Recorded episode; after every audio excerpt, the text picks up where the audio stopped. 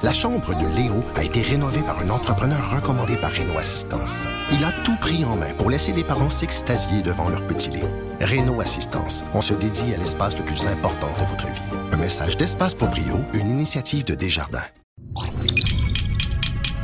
Cube Radio.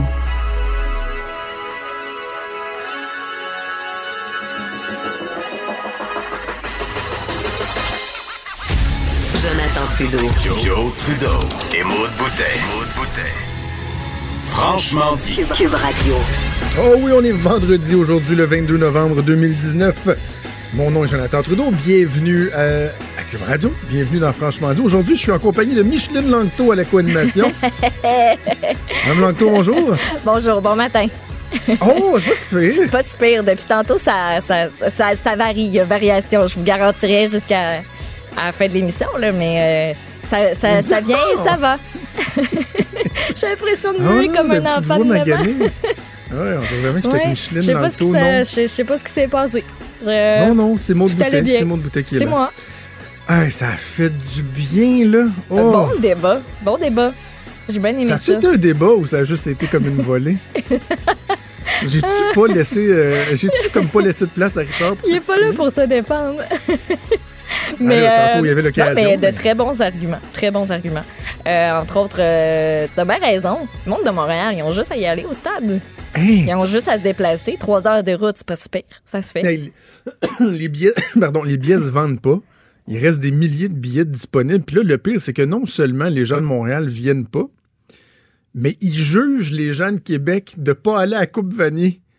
Ouais. Ils voudraient qu'on les encourage, puis ils voudraient qu'on se déplace, puis nous autres, on dépense l'argent alors que les autres sont pas capables de mettre 20 pièces de gaz ou de se cotiser pour prendre un autobus, de partir en autobus jaune, de triper, d'arriver là avec des flûtes, les trompettes, la face maquillée en bleu. Puis ils nous font la leçon, sérieusement. Et ça, ça, ça me a craqué un matin. Par contre, je, je vais te dire ceci, parce que là, si je- on est vendredi, je veux pas me chicaner avec tout le monde, là, genre quelqu'un qui veut se pogner, là, mais euh, notre collègue Mathieu Boulay, là, Ouais. tu sais, quand t'étais pas là lundi, euh, on, on a discuté de piquer Souben au Centre Bell. Ouais. Puis là, on, s'est obstiné pas pire, puis ça a fait réagir sur les médias sociaux. Puis là, lui, il disait que c'est donc bien épouvantable qu'on avait eu piqué Souben. Mais Mathieu, un matin, là, il était bien enragé, lui aussi, là, du fait que Benoît puis Richard disent qu'on devrait prendre pour euh, les Carabins. Il disait, voyons donc, c'est l'autre équipe, c'est l'adversaire qui s'en vient chez nous, voir si on va les applaudir. Là, je dis à Mathieu, là, euh, mon chum Matt, là, faut que tu sois cohérent un peu, là. T'acceptes pas que les partisans des Canadiens de Montréal disent à Piqué, écoute, sorry buddy, là, mais avant t'étais un des nôtres, là t'es un ennemi, t'es l'équipe adverse, donc c'est normal que tu vas subir le, le- le- le même traitement que nos autres adversaires. Mais par contre, tu défends le droit des partisans de l'Université Laval euh, à huer les carabins au nom de l'adversité. Là, à un moment donné, Matt, vas être cohérent aussi. Là. C'est une bonne discussion de, de corridor, ça, qui a eu, euh, qui a eu lieu ce matin. Ouais. Sais-tu qu'est-ce qu'il m'a répondu? Non, vas-y. Il m'a répondu Ouais, mais les joueurs des Carabins, ils n'ont pas donné des millions aux enfants malades de, du, du CHUL. à- Bon, on sort la carte. mais c'est quoi cette idée-là que tu pourrais t'acheter un droit à être aimé? Tu sais, t'es un joueur, t'arrives, tu dis, hey, je vais, je vais donner quelques millions, là, de toute façon, ça me sort par les oreilles, puis euh, le monde va m'aimer. Puis vous aurez pas le droit de me huer, je vais pouvoir être poche, je vais pouvoir vous envoyer promener, puis j'aurai toujours ma petite carte de Ah, regardez, j'ai donné, j'ai donné, j'ai donné, j'ai donné, j'ai donné. Voyons, ça marche pas comme ça. Non?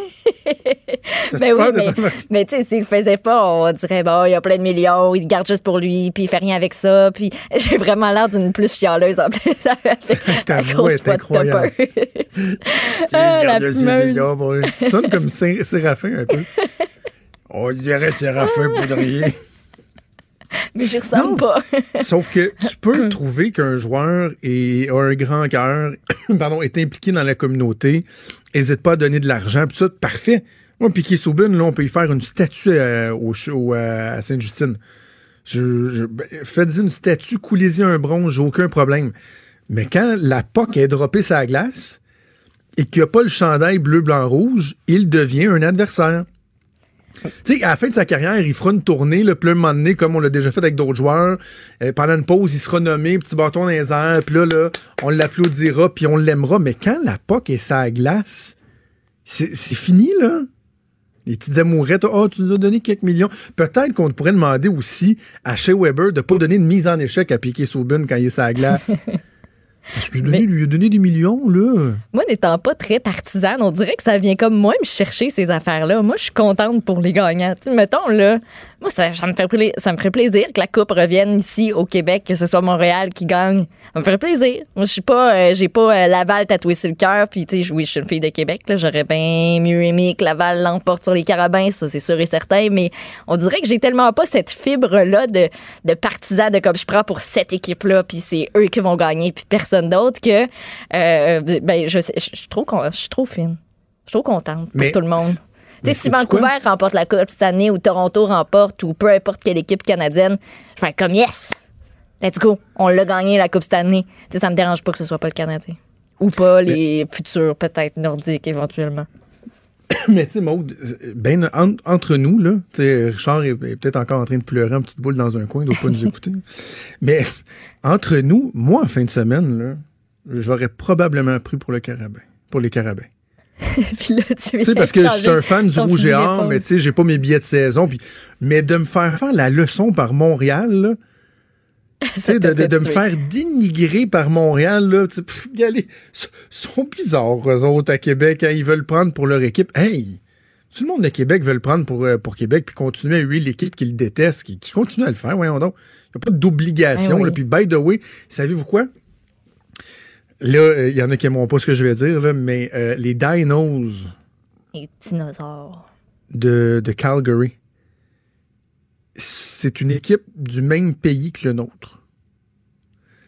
Parce que, tu sais, ça peut peut-être déplaire Ouais. aux souverainistes, là, tu sais, qui, qui, qui se voient déjà comme étant le Québec, le, le, le, le- le Québec pays, comme dirait Martine Ouellette. Mais aux dernières nouvelles, on est une province au sein d'une fédération qui s'appelle le Canada. Donc, moi, je commencerai pas à juger quelqu'un qui prend pour une autre équipe de la même, du même pays, là. C'est beau la fierté du Québec, tout ça, oui, oui, je l'ai. Mais de juger quelqu'un à cause que euh, prend pour une équipe qui vient de l'Ouest canadien, là, et qui aurait cette obligation-là de, de, de- de prendre pour une autre équipe qui vient de la même province, là, franchement, c'est un, peu, c'est un peu ridicule. Donc, bref, samedi, on va espérer une victoire des, des Dinos. des Dinos, on va suivre ça euh, assurément. On aura l'occasion de, de- de faire le bilan, puis peut-être de narguer un peu Benoît et Richard lundi à notre retour du week-end. OK, ça va faire la rivalité Québec-Montréal. On va faire une petite pause, puis on revient dans quelques secondes. Vous écoutez Franchement dit. Il n'y a pas juste moi qui s'est fâché ce matin en parlant de la rivalité euh, Québec-Montréal. Il y a la ministre responsable euh, des aînés et des proches aidants, Marguerite Blais, qui a mis son point sur la table avec les gestionnaires euh, du réseau de la santé, plutôt du réseau des, des CHSLD, une lettre qui a été obtenue par le collègue Mario Dumont. On a la chance d'en discuter avec la ministre elle-même que je rejoins au bout du fil. Madame Blais, bonjour. Bonjour. Content de vous recevoir encore une fois en entrevue. C'est toujours un plaisir. Ben, vous avez beaucoup. décidé, vous avez décidé donc d'envoyer une lettre au euh, PDG euh, des, euh, des CIUS, euh, dont bref tous les responsables des CHSLD. Je, je vois deux volets là-dedans, euh, Madame Blais, si je me trompe pas. Peut-être commencer par le premier, sur, sur celui sur le maintien et le renforcement des capacités des personnes hébergées, tout le principe d'autonomie. Vous voulez qu'on puisse encourager ça, qu'on puisse respecter euh, les aînés qui sont qui sont autonomes et qui sont dans les CHSLD. Euh, tout à fait. Écoutez, euh, j'ai euh, visité 84 CHSLD, dont 22 euh, avec des visites surprises. Et il y a des personnes qui se demandaient pourquoi je faisais ces visites-là. Ben, écoutez, ça me permet de voir comment ça se passe, d'une part. Alors, je considère qu'il faut vraiment encourager les personnes qui sont continentes. Et ces gens-là devraient pas porter des culottes d'incontinence. Il me semble que c'est assez. euh, il me semble que ça parle de soi. Euh, je considère que la dignité des personnes et d'être en mesure euh, d'assurer l'autonomie de la personne le plus longtemps possible, ça devrait faire partie de ce qu'on appelle de véritables milieux de vie. Ça d'une part. Et d'autre part, euh, j'invite euh, les présidents directeurs généraux euh, des CIS et des CIUS à vraiment aller visiter tous leurs CHSLD, à rencontrer aussi le personnel, à savoir qu'est-ce qui fonctionne pas, comment le personnel souhaiterait être mieux traités et prendre la peine d'observer aussi la certaine vétusté des lieux, euh, Mhm. comment on peut euh, rapidement, pour certains endroits, améliorer les milieux de vie, que ce soit au niveau de mettre de la peinture, de mettre des trompe-l'œil, de faire en sorte que les gens, euh, et aussi peut-être plus d'éducateurs spécialisés, pour motiver les gens à continuer d'être actifs le plus longtemps possible. Et aussi, je veux qu'on goûte à la nourriture parce qu'il y a eu un changement au niveau de l'alimentation. Et dans certains CHSLD, ben là, les gens se plaignent que depuis que la, la nourriture provient euh, de admettons d'un milieu hospitalier où c'est centralisé la cuisine, ben que c'est moins bon qu'auparavant. Alors moi, je veux que les gens mangent très bien jusqu'à la fin. Fait que je veux qu'on mange dans les CHSLD, puis je veux qu'on qu'on me donne un rapport. OK, vous avez abordé donc les, les deux volets dont je parlais, là, le deuxième volet étant celui Oui. euh, d'aller sur le terrain. On va y revenir dans un instant, mais je reviens aux, aux premiers éléments sur l'autonomie des, euh, des usagers. C'est important ce que vous mentionnez, parce que même pour certaines personnes, ça peut être un peu tabou de parler de, l'incontinence, puis mais il reste que lorsqu'on parle de la dignité de nos aînés, là, on est dans la dignité plus, plus, plus. Lorsqu'une personne reconnaît qu'elle a besoin euh, d'aide au quotidien, c'est une chose, mais lorsque vous avez la, la liberté, par exemple, d'aller à la salle de bain vous-même ou de, contrôler vos, mouvements, il y a quelque chose de difficile pour une personne qui était autonome toute sa vie. Donc, si en plus, par manque de temps, manque de ressources, etc., on dit à, des aînés qui ont besoin d'aide, mais qui sont encore continents, qui ont encore une certaine liberté, ben non, non, juste pour être sûr, toi, tu vas porter une, couche d'aisance. On peut pas, on peut pas, on peut pas tolérer ça, Madame Blais. Ben moi, je le tolère pas. Et euh, vous savez, je fais peut-être une digression, mais à l'époque où mon mari a été en perte Oui. d'autonomie et qu'à un moment donné, il avait besoin euh, d'aide concernant euh, ses besoins, euh, pour lui, ça a affecté énormément toute la dignité de sa personne. Alors, comme j'étais euh, présente à ses côtés, je sais ce que ça veut dire. Alors, c'est la raison pour laquelle je pense qu'on on, on doit prendre soin de nos personnes les plus vulnérables dans notre société. Puis, il faut faire en sorte de travailler pour euh, faire en sorte que ces personnes vivent dans la dignité jusqu'à la fin.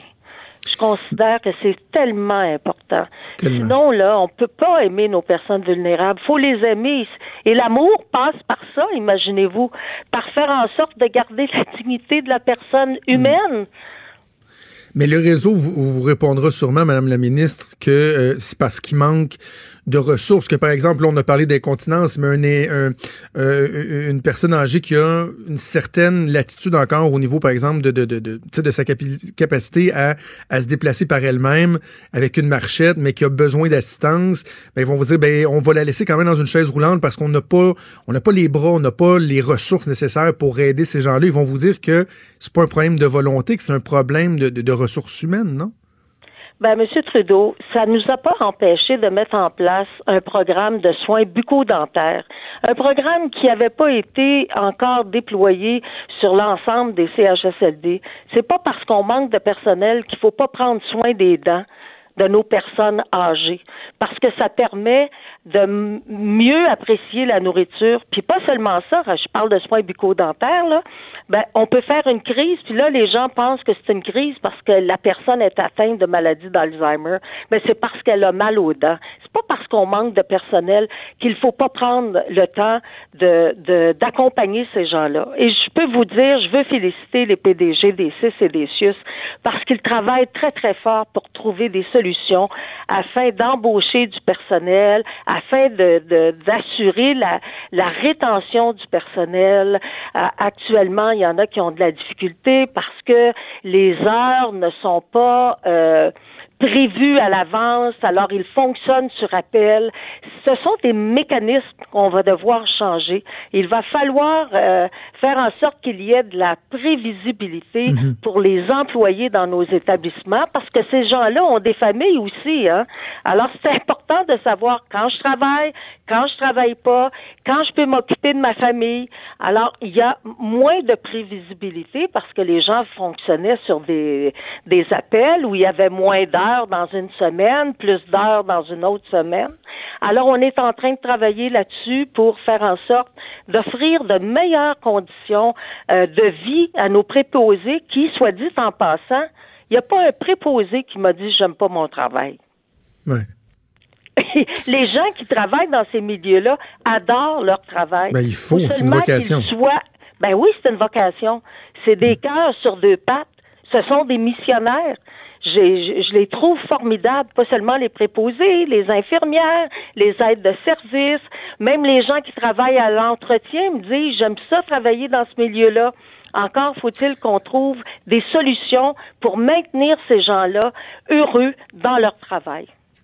Madame la ministre, il y a, il y a quelque chose, il y a quelque chose qui marche pas, j'ai envie de dire, dans la lettre que, que, que vous avez envoyée ce matin. Je m'explique. Quelque chose qui fonctionne pas dans ma lettre. OK? Oui, mais laissez-moi laissez-moi euh, m'expliquer. Euh, on se serait attendu à ce que euh, si je regarde ce qu'on était habitué de voir, là, on se serait attendu à ce que des dirigeants du réseau envoient une lettre à un ministre ou à une ministre pour dire regardez là, nous on est sur le terrain, il y a des difficultés que vous comprenez pas, il y a des réalités que vous ne vous ne percevez pas et on vous demande monsieur le ministre, madame la ministre de venir sur le terrain, de descendre de votre euh, tour d'ivoire de, de partir de l'Assemblée nationale, de venir voir la réalité sur le terrain. On entendrait ça qu'on se surprendrait pas parce que des fois ils disent ah, vous savez les politiciens peuvent être un peu déconnectés, sont pas nécessairement sur le plancher des vaches mais on se surprend et on comprend pas que ce soit l'inverse qui se produise, que ce soit la ministre en titre qui est obligée d'exiger des gens d'aller voir sur le terrain ce qui se passe. Il me semble que c'est pas normal. Il me semble que ces gens-là déjà devraient aller visiter l'ensemble des CHSCD, être en mesure de vous faire des recommandations. Or, il faut que ce soit vous qui l'exigiez. Ben, je suis pas en train de dire que tous les PDG ont pas visité leur, euh, leurs établissements. Là, c'est pas ça que je suis en train de dire. Je suis en train de dire que je veux un rapport sur les, les détails qu'on pourrait améliorer. Et en plus, vous le savez, je suis revenue. Je suis une fille de terrain, moi. J'ai toujours été une personne Ben oui. de terrain. Alors, il n'y a pas personne qui m'a demandé, là, dans ma vie politique, de visiter des CHSLD. J'y suis allée pour voir la réalité, pour comprendre ce qui se passait. Puis après 84, là, je peux vous dire que je suis capable de poser un diagnostic.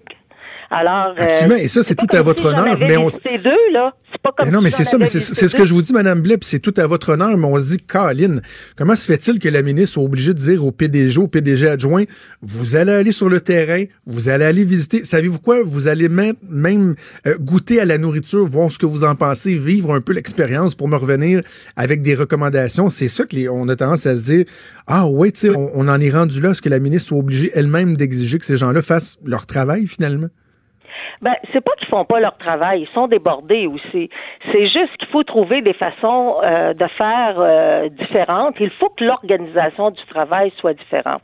Je vous donne un exemple. L'autre jour, je parlais avec euh, la nouvelle PDG du CIS des Laurentides et le directeur euh, général adjoint, et j'ai adoré euh, l'initiative qu'ils ont eue, c'est-à-dire de prendre euh, ce qu'on appelle la, la l'équipe de, de, de soutien à domicile ou de soins, l'équipe de soins et de la diviser en deux et d'en faire une de soins puis l'autre d'hébergement, c'est-à-dire d'être capable dans l'hébergement aussi de faire en sorte que l'alimentation soit aussi une alimentation, oui, une pour les hôpitaux, mais une spécifiquement pour les CHSLD. Donc, ils ont fait une division de leur équipe et ça, mais je pense qu'ils vont être en mesure de pouvoir améliorer l'alimentation.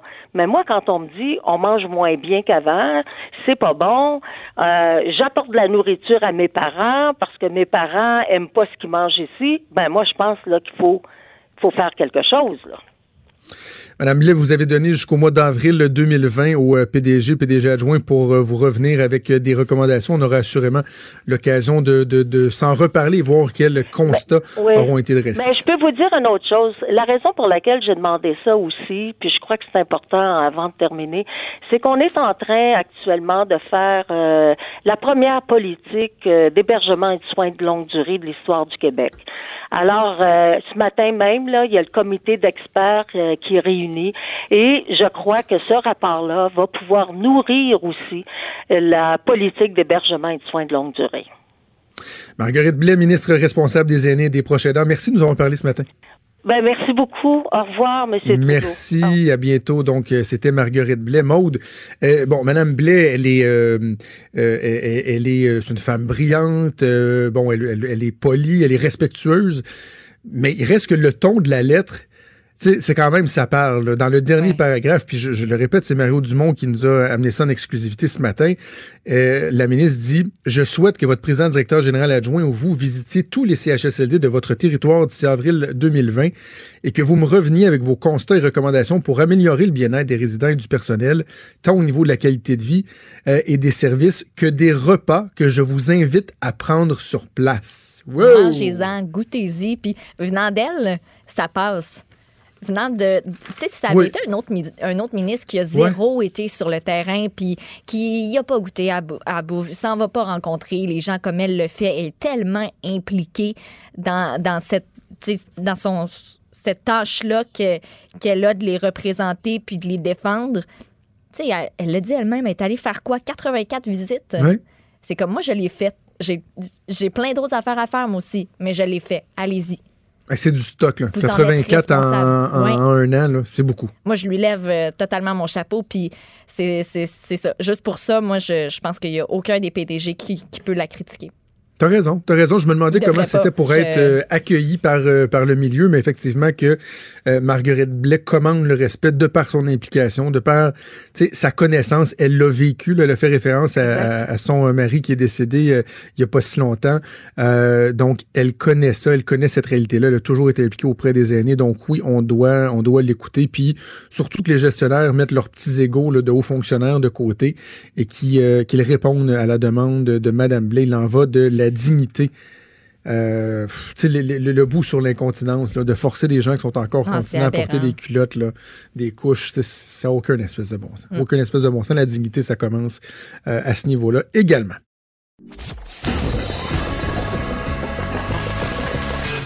Franchement dit. Appelez ou textez au 187 Cube Radio 1877 827 2346. Pour une écoute en tout temps, ce commentaire d'Emmanuel Latraverse est maintenant disponible dans la section balado de l'application ou du site cube.radio. Tout comme sa série podcast, Emmanuel présente. Un balado qui vous fera découvrir qui sont les hommes et les femmes derrière nos politiciens. On va faire le tour de l'actualité politique avec Emmanuel Latraverse. Salut Emmanuel. Bonjour. Euh, Emmanuel, on avait parlé donc de l'importance de, de, l'annonce du Conseil des ministres, de la formation du Conseil des ministres de Justin Trudeau. Tu nous avais bien dit que le vrai test serait dans l'action gouvernementale. C'est vrai, donc ça, ce sera à venir, mais n'empêche sur l'opération qui a été euh, effectuée cette semaine. Est-ce qu'on peut dire que c'est couronné de succès ou euh, il y, a, y a- y a- certaines zones d'ombre? Je pense que c'est plus couronné de succès du côté du Québec que sur la vue d'ensemble. Parce que sur la vue d'ensemble, maintenant qu'on a qu'on a surmonté là, ah la super ministre euh, Chrystia Freeland et euh, là là. Oui, oui, oui. Euh, ce qui émerge, c'est un cabinet euh, avec des lignes de responsabilité confuses. Ou tu sais, c'est qui le ministre responsable de la pauvreté? Je sais pas. Euh, c'est qui le ministre responsable euh, du développement économique? Là, c'est Mélanie Joly dans les régions, mais il y en a une qui a le développement rural, puis il y a un autre à l'industrie. C'est qui le ministre de l'économie? C'est qui le ministre des Ressources naturelles? Est-ce que c'est Christian Freeland qui est Mme Pipeline et Réconciliation ou c'est le ministre des Ressources naturelles? Donc, c'est assez confus d'essayer de comprendre comment tout ça va, va fonctionner là, de manière cohérente. Mhm. là. À moins qu'on s'en remette à dire, ben, finalement, c'est le bureau du premier ministre qui va tout contrôler, puis les ministres ne sont que des faire-valoir. Je n'irai pas jusque-là. Alors, on nous dit d'attendre les lettres de mandat des ministres, que tout ça sera clair. Ça, mais je pense qu'il y, y a bien, bien, bien des questions là, qui, euh, qui subsistent. C'est ça, parce que tu, fais, tu référence, euh, je- Emmanuel, tu fais référence aux, aux lettres mandat. Ça, c'est une lettre que euh, chaque ministre se voit remettre par le premier ministre, où dans le fond, les priorités vont être édictées. Le Justin Trudeau qui a pris l'habitude de rendre public ces lettres-là. Effectivement que ça va être intéressant. J'ai hâte de voir si ça va être avant le discours du 5 décembre ou ça va venir au même moment, mais c'est là qu'on pourra voir vraiment les, les, les, les lignes directrices qui auront été données euh, aux différents ministres. là. Oui, c'est intéressant parce que à Québec, si on se rappelle, quand il y a un- un- la sermentation d'un nouveau gouvernement, le premier ministre fait un discours dans lequel il il donne un peu les priorités de chaque ministre. hein. On se rappellera, c'est pas le cas à Ottawa. Et à Ottawa, les lettres de mandat étaient secrètes dans le passé. Monsieur Trudeau est celui qui a décidé de les rendre publiques. Mais là, un mois pour penser au Conseil des ministres, c'était trop, là. On n'a pas eu le temps de les, de les, de les écrire. Alors, hier, c'était assez rigolo. On avait des ministres, des jeunes ministres, tu sais, qui se présentent comme la ministre de la prospérité de la classe moyenne qui se présentaient au Conseil des ministres, on disait, OK, êtes-vous responsable de, du dossier X, Y, Z? Et la ministre répondait, écoutez, je suis pas au courant encore, je j'ai pas reçu ma lettre de mandat. Aïe, aïe, aïe. oui, c'est... Euh, oui, parce que c'est une chose de ne pas les rendre publics tout de suite, mais de dire que les ministres ne les ont même pas encore reçus, ça, c'est particulier. Là. Ben oui, ça veut dire qu'on te nomme ministre, c'est pas trop clair, mais au moins tu as une limousine, puis tu vas avoir des fonctionnaires qui vont travailler pour toi, puis tu vas siéger au Conseil des ministres mais je, trouve ça très, très, très particulier parce que à la limite, et ça s'est euh, déjà vu dans l'histoire, tu as un ministre qui va accepter, par exemple, d'être titulaire d'un ministère, mais dans une lettre mandat, tu lui euh, exiges... Ben, regarde, on va prendre un exemple que les gens comprennent. C'est comme si le ministre de la Justice, dans sa lettre mandat, se faisait dire « Tu vas régler le cas d'SNC-Lavalin ». Mais là, dans cette lettre-là, le, futur ministre peut dire ben attention, là-dedans, il y a des orientations avec lesquelles je ne suis pas à l'aise, et si vous exigez ça de ma part, euh, ça se peut que je, décide de, passer outre. Là. Donc, tu sais, il me semble que ça va de soi. un, ministre devrait être nommé en sachant ce qui va être attendu de lui. Ben, ça a l'air que non. Ou en tout cas, peut-être, je présume que ça l'est fait dire lors de sa conversation avec le premier ministre. Là, ceci étant dit, on ne sera pas cynique à ce point-là, que le monde accepte d'être ministre en fermant les yeux, là. Mais ça, ça soulève certains doutes, là, parce que euh, tu prends sous euh, sous le la bannière là, du ministère euh, du développement social, qui était l'ancien ministère des Ressources humaines. Là. Ben avant, c'était clair là, que c'était tous les programmes sociaux du gouvernement, la main-d'œuvre, etc. Là, on a une ministre du développement de la main-d'œuvre et de. là, on a un ministre responsable du développement social. Puis entre les deux, la ministre de la mais la ministre de la Prospérité, elle, elle relève du ministère des Finances, mais elle va avoir un pied aussi dans la lutte contre la pauvreté, puis le logement. Tu vois-tu, c'est comme. Puis le, le, le plus bel exemple de cette confusion, c'est quand même la ministre Marianne Monsef, là, ministre du Développement rural, qui tombe sous le ministère de l'Économie, de l'Industrie, mhm. et des femmes et de l'égalité des genres. C'est tout un portefeuille. C'est un grand écart, ça s'appelle. Ça, c'est sans compter que Peterborough, c'est pas vraiment une région rurale, mais en tout cas.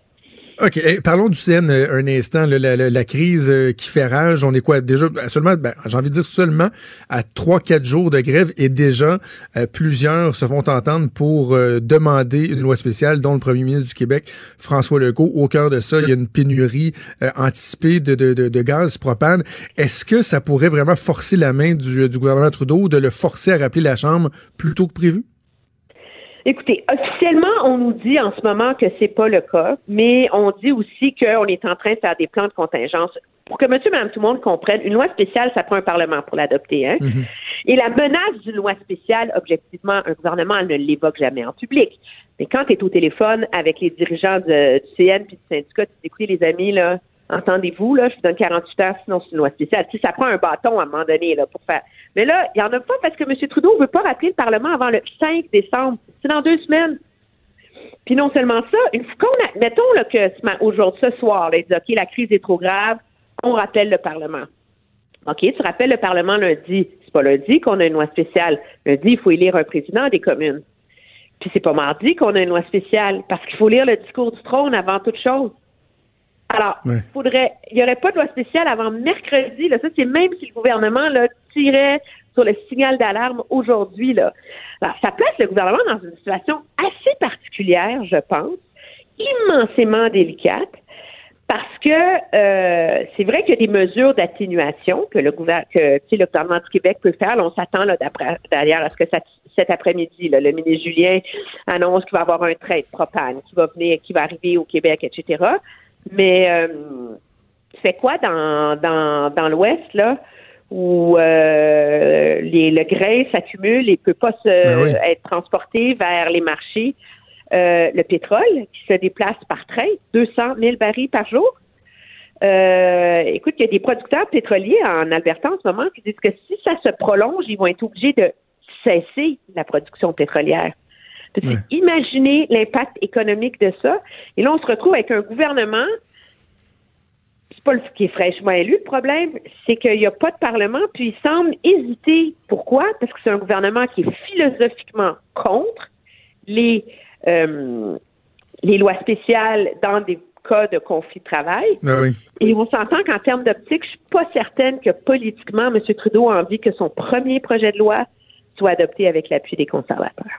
Ah ouais, non, c'est ça. Ça, ça, ça, ça donne euh, une impression qui pourrait être plutôt bizarre. OK, parlons de Pablo Rodriguez, nouveau lieutenant du Québec. Première question que j'aurais pour toi, c'est de, de, de, d'essayer d'expliquer finalement le, le changement de cap de Justin Trudeau qui semblait laisser croire encore dans les heures, j'ai envie de dire, avant la formation de son Conseil des ministres, qu'il demeurait fermé à l'idée d'avoir un lieutenant pour le Québec. Qu'est-ce qui fait que finalement on a changé d'idée et qu'on a procédé à la nomination de, de, de Pablo Rodriguez à ce titre? Ben, c'est la pression totale et unanime de tous les députés du caucus du Québec. À un moment donné, tu as des députés, pour les écouter, là, je veux bien. Et, euh, et ça, il y avait unanimité euh, là-dessus, absolue, là, au fait que la joute politique au Québec est, est différente de celle des autres provinces et qu'il y a une attention à la politique provinciale qui est beaucoup plus grande au Québec. Et donc, ça prend un ministre qui est capable de vraiment réagir rapidement, là. Et euh, il y a un aspect de relation publique là-dessus, là. Euh, et il y a aussi un aspect de d'envoyer le signal qu'on va avoir la discipline d'être au diapason des sensibilités québécoises. Moi, ce que je trouve particulier, c'est que M. Trudeau a un lieutenant du Québec, puis il n'y a pas de lieutenant pour aucune autre province. Ouais. Il faut comprendre que nous, on appelle ça un lieutenant, là, mais dans la réalité politique de tous les jours, tous les gouvernements ont toujours eu un ministre politique. C'est le ministre dont c'est la job de surveiller les nominations, qui est nommé juge, qui est nommé à Mhm. tel, tel, tel, tel, tel, tel poste. C'est un ministre qui est euh, qui est supposé être en contact avec, euh, tu sais, avoir vraiment le pouls là, de ce qui se passe dans les municipalités, dans tous les autres domaines, tu sais. Alors, c'est plus comme un, un- c'est pas un ministre qui a une responsabilité de gouvernement en gouvernement, c'est vraiment un ministre qui a la responsabilité, c'est comme un radar, si on veut, sur le terrain. Et donc, euh, je pense que pour M. Legault, c'est euh, pour M. Trudeau, c'est la bonne décision. Je suis pas mal certaine qu'il s'attendait pas à la réaction qu'il y a eu de la part de M. Legault. Ben, exactement, c'est là où je voulais en venir. François Legault, j'ai- euh, moi, j'ai trouvé que c'était assez discutable, euh, sa réaction. Je comprends que lui, dit, moi, je vais, je, vais, je vais garder le lien avec, avec le premier ministre Trudeau, mais franchement, de pas reconnaître qu'un lieutenant du Québec, ça peut être favorable d'avoir une interface, d'avoir un lien, une courroie de transmission entre les différents ministres et le gouvernement fédéral, c'était assez, euh, comme tu dis, inélégant comme réaction. Oui, de un, je pense que ça illustre une, euh, une méconnaissance de comment fonctionnent les gouvernements fédéraux. Euh, et ça illustre, une, je veux pas faire de la pop psycho, là, mais quoi, une grande insécurité. Là. Il y a peur là, que s'il y a un lieutenant, là, il y aura plus sa ligne directe avec le premier ministre. Là. Je veux dire, on a comme un peu l'impression là-dedans que hum, c'était comme un, un appel du pied. C'est comme si M. Legault tapait du pied parce que tout d'un coup, là, depuis un mois, là, on, on parle pas assez du rapport de force du Québec. Là, tu sais. Le problème de l'aliénation de l'Ouest prend trop de temps, puis M. Trudeau semble rencontrer tous les autres premiers ministres avant de le rencontrer lui. Est-ce qu'il est est-ce qu'il est blessé? Est-ce que euh, en tout cas, c'est certainement les questions que ça que ça soulève. Là, c'était pas c'était pas le signal d'un premier ministre qui est confiant de son rapport de force et qui apprécie l'ouverture d'un gouvernement à Ottawa qui fait davantage d'efforts pour être plus sensible à la réalité québécoise. Là. Assurément. Donc, on va suivre ça au cours des prochaines semaines. J'ai hâte de voir euh, notamment la première rencontre euh, qui aura lieu entre François Legault et Justin Trudeau, voir s'ils seront capables de mettre leurs différends derrière eux.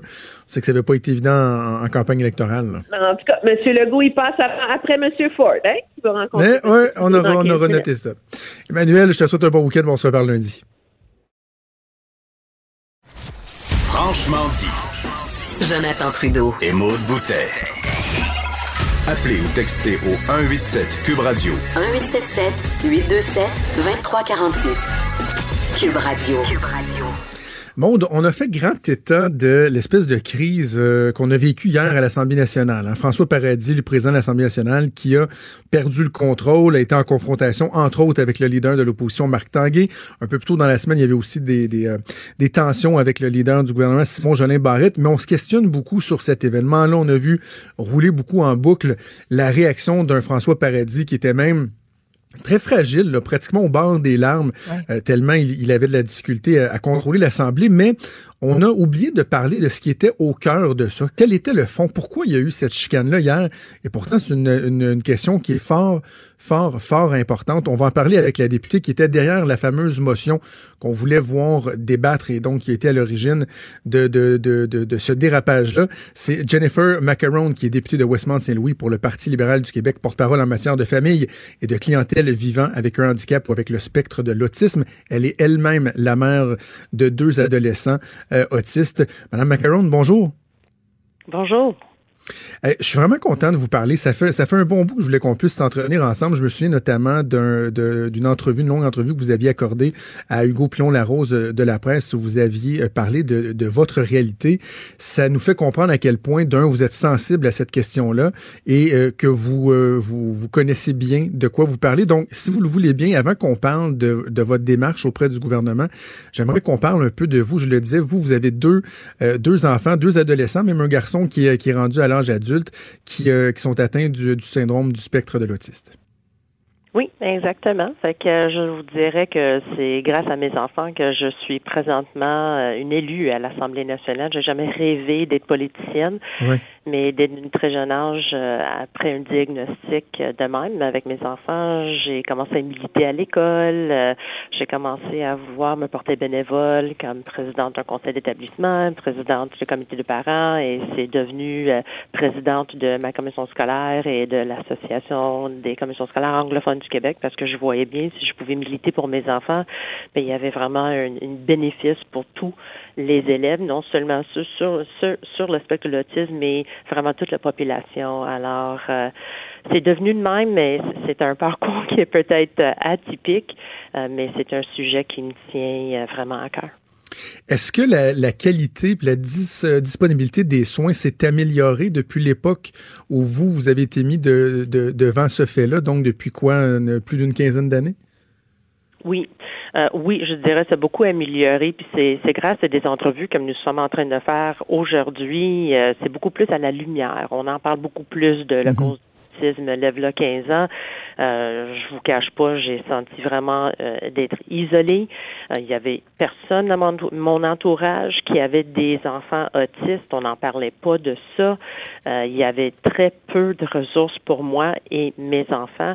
Alors d'où l'importance, comme j'ai dit, de commencer à militer. j'ai dû réhypothéquer ma maison parce que c'est moi qui ai subventionné tous les services que mes enfants ont reçus, qui s'élevaient à 40 heures par semaine de, thérapie chez moi, dans mon sous-sol. C'est un laboratoire. Euh, pour euh, pour aider. Mais je, je, voyais ça vraiment comme le plus beau cadeau que je pouvais donner à mes enfants et à la société québécoise parce que j'ai dit si je pouvais aider mes enfants à être indépendants, il faut commencer tôt, faut agir tôt, faut mettre tout ça en place parce que dès, dès qu'on est un parent d'un enfant handicapé, peu importe c'est quoi l'handicap, on, on, commence tout de suite à penser qu'est-ce qui arrive quand on n'est pas là. Alors, euh, c'est de cet esprit-là que je me suis lancée euh, dedans à 100% J'ai rêvé à ça, je mangeais ça, je buvais ça. Ben euh, de, du recul de mon travail pour m'immerser là-dedans parce que j'ai dit que c'était le, plus beau cadeau que je pouvais donner à mes enfants. D'autant plus, Madame Macaron, que euh, les soins qu'on peut euh, apporter à ces enfants-là ont pas juste un impact sur leur qualité de vie. Tu sais, ce ne sont pas uniquement des soins fondamentaux pour leur permettre, par exemple, d'être en sécurité ou de donner un peu de répit aux parents. C'est que ça fait vraiment une différence dans leur dans leur développement. Dans votre cas, je lisais l'histoire de vos enfants, notamment de votre fils Samuel à force de, de, travailler d'arrache-pied comme vous l'avez fait, vous disiez 40 heures par semaine, votre fils a même réussi à rentrer au cégep. Oui, exactement. Puis euh, c'est un enfant qui, un enfant, je sais que c'est toujours mon bébé, il a 18 ans, mais ça reste que c'est c'est mon enfant. Euh, il, il, souffre d'un déficit intellectuel. Ça c'est pas quelque chose qu'on peut effacer. Je peux pas effacer qu'il est autiste, mais il a appris à être indépendant. Il a appris à travailler. C'est un élève ou un étudiant à cégep où en comparaison avec ses pairs. Peut-être eux, ils vont, vont avoir besoin de travailler 30 minutes ou une heure sur leur devoir, mais pour mon fils, c'est trois heures, quatre heures euh, pour avoir euh, juste un note où il va passer. Euh, sa, classe. Alors, c'est énormément de travail, mais c'est ça qu'il a appris. Il a aussi appris de demander pour de l'aide. Ça aussi, ça, ça aide beaucoup de savoir que je comprends pas. Je comprends pas. Je comprends pas. J'ai besoin de l'accompagnement. Euh, fait que je suis très, très, très fière de lui. Puis je, je dirais que c'est aussi la preuve de, aussitôt qu'un parent, quand euh, les enfants sont d'une très jeune âge, on reçoit un diagnostic d'un TSA, ben c'est pas le moment de lâcher. On a droit à avoir une deuil. Je, me promène avec une deuil. Je vais toujours avoir une deuil parce que mm-hmm je, ne sais jamais à quoi attendre, fait que je fais aucune planification pour mes enfants pour le futur. Mais de l'autre côté, c'est pas le moment de lâcher prise pour dire, mais regarde, tout est fini, euh, mon enfant, il va être handicapé. C'est neurologique. Puis on connaît très peu de comment ça fonctionne côté cerveau. Alors, faut s'investir là-dedans parce que si mon fils peut être la preuve de me faire dire euh, tout de suite après un diagnostic qu'il va rester en couche, puis il va falloir qu'on pense peut-être à un placement pour lui dans le futur. Et maintenant que il a commencé à aller à Cégep. Au Cégep. Il prend quatre ans pour avoir son diplôme, mais il est là. Il prend sa place. Ben oui. C'est de pas lâcher. De pas lâcher. Donc, euh, on l'a mentionné, Samuel a atteint la majorité. Bianca, votre fille, elle est, elle est adolescente. Elle, elle approche, elle aussi, la majorité. Ce que ça, vous, ce que ça vous fait voir, constater, c'est qu'il y a un, problème dans la continuité des soins. Par exemple, le fait qu'un pédiatre qui va avoir suivi un enfant euh, toute sa vie, après 18 ans, ne peut plus continuer à lui offrir des soins. Et là, vous vous ramassez un peu devant une, espèce de, de, de néant, quoi.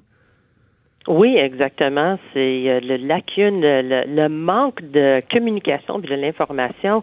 J'étais la première à être surprise. Puis je dis, franchement, je suis députée de l'Assemblée nationale. Comment ça se fait que moi, j'ai pas cette information-là? Imagine si quelqu'un vient à mon bureau de comté, puis je serais pas équipée. Moi, de partager cette information-là. Moi qui ai toujours milité pour ces enfants, moi qui ai euh, été investi à 100% dans le réseau de l'éducation, puis avec tous les soins, tous les thérapeutes, tous les psychologues, les, les psychiatres, je savais pas. Je savais pas à quoi m'attendre.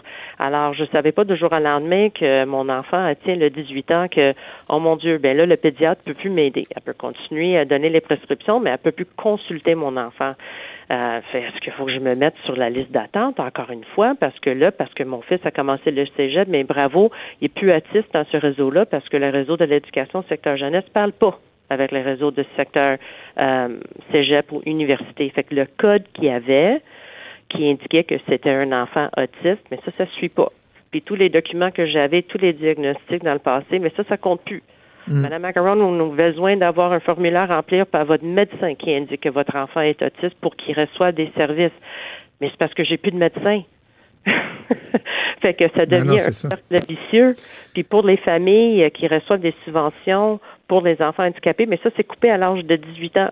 Puis il y a personne qui t'avertisse que ça s'en vient, ce, euh, cette coupure-là. Alors, euh, c'est vraiment, c'est une, une d'information, c'est un manque de communication. Puis il y a des choses qu'on pourrait régler rapidement, facilement.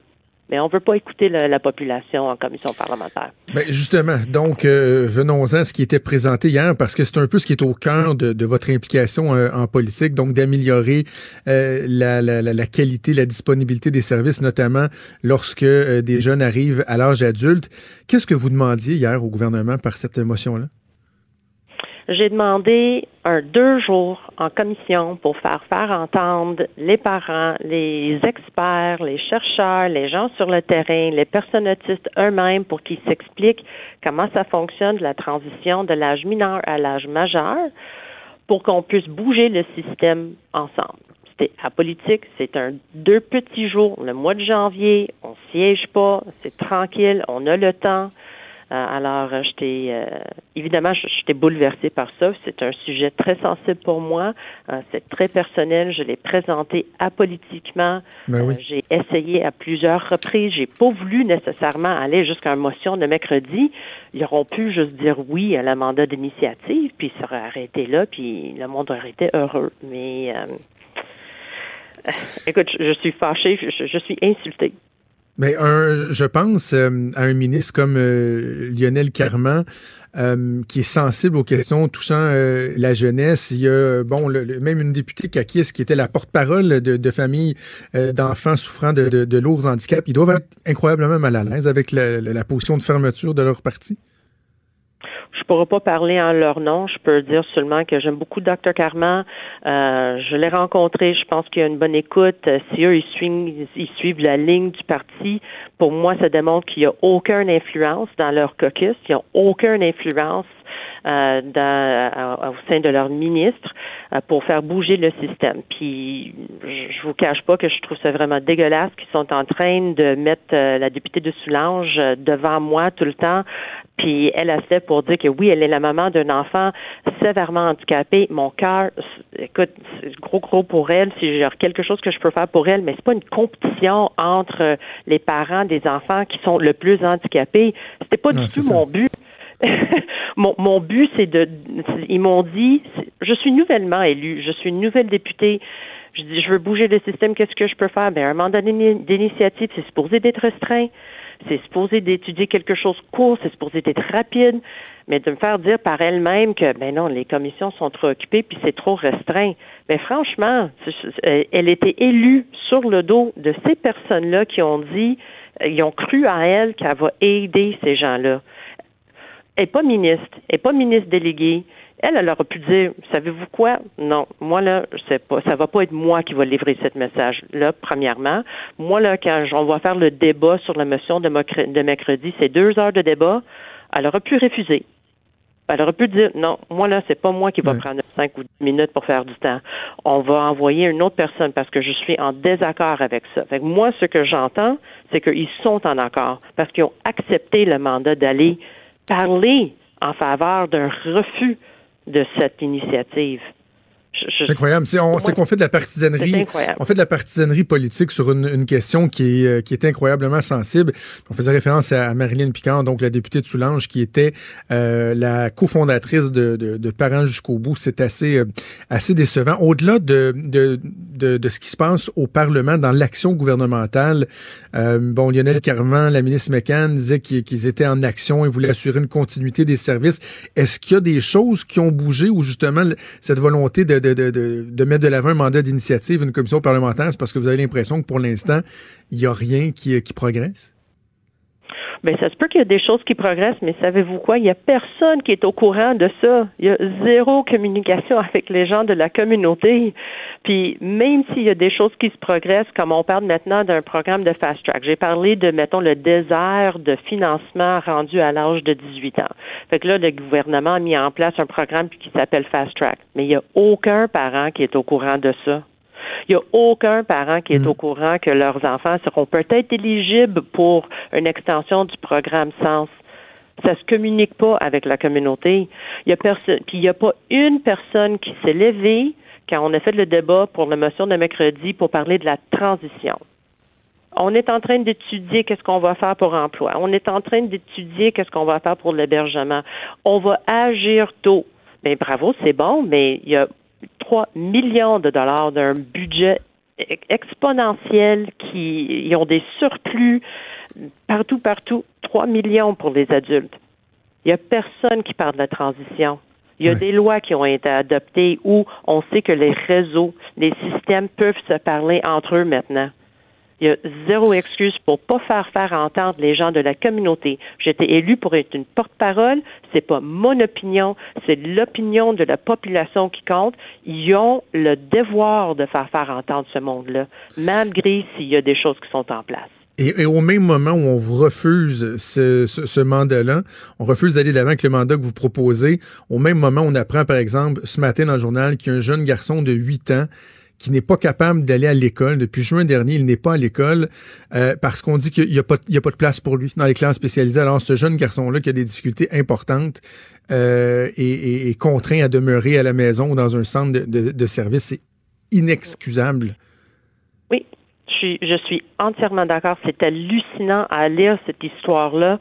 C'est la loi. Il a le droit d'être éduqué c'est le devoir de la directrice d'école de trouver une place pour cet enfant-là. Nous vivons dans une société inclusive.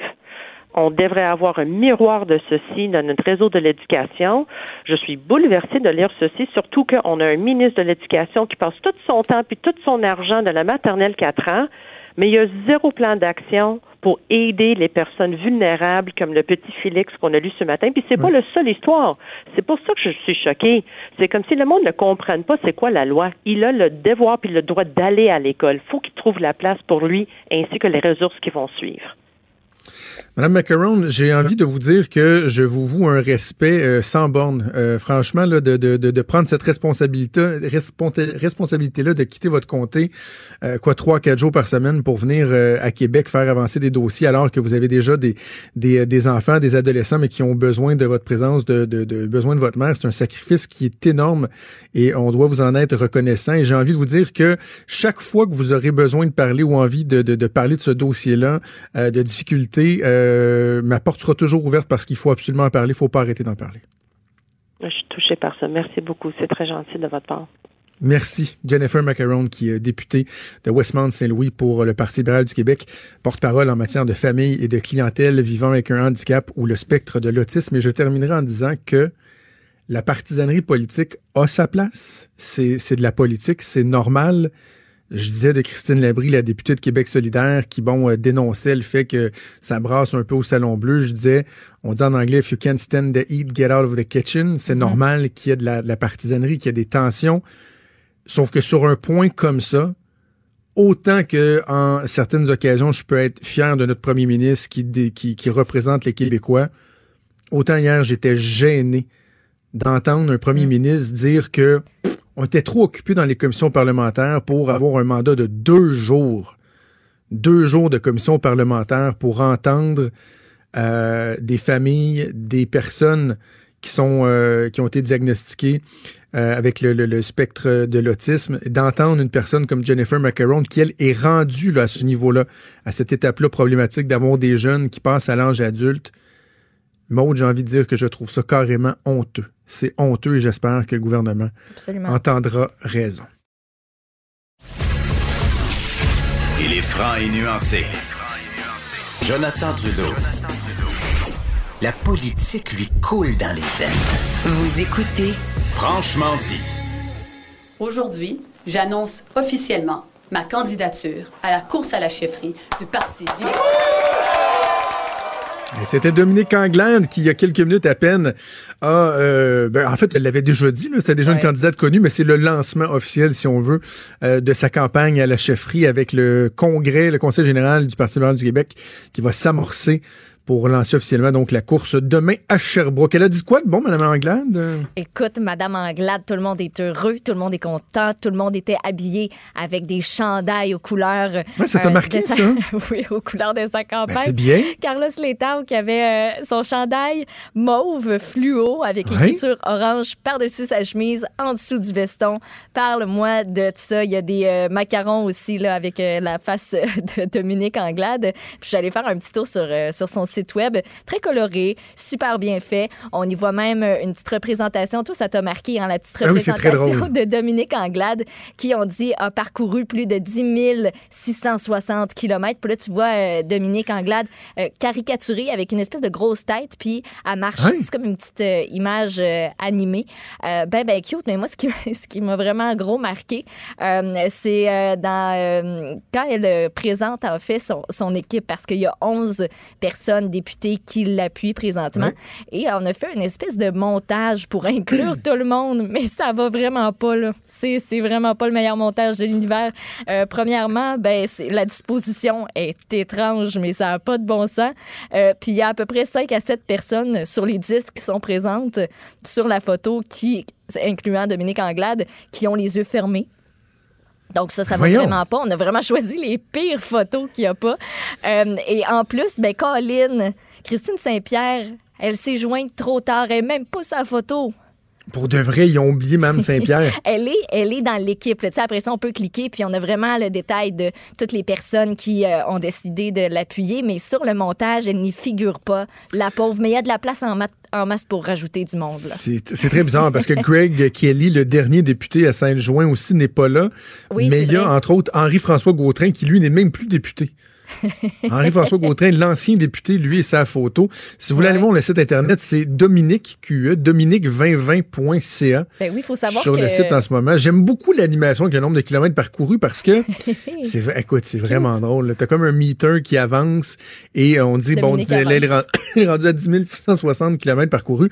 Et ça, tu sais que c'est très stratégique, hein, c'est parce qu'on reprochait à Dominique Anglade d'être une députée montréalaise qui ne connaissait pas les régions. C'est pas de la frime, là. C'est vrai qu'elle parcourt euh, les régions depuis plusieurs mois. Elle a passé son été à le faire. Elle a une volonté. Moi, j'ai eu l'occasion de m'entretenir euh, euh, avec elle en privé. Tu sais, elle prend ça très, très, très au sérieux. Et là, ben c'est ça. On y va même euh, d'une petite animation. euh.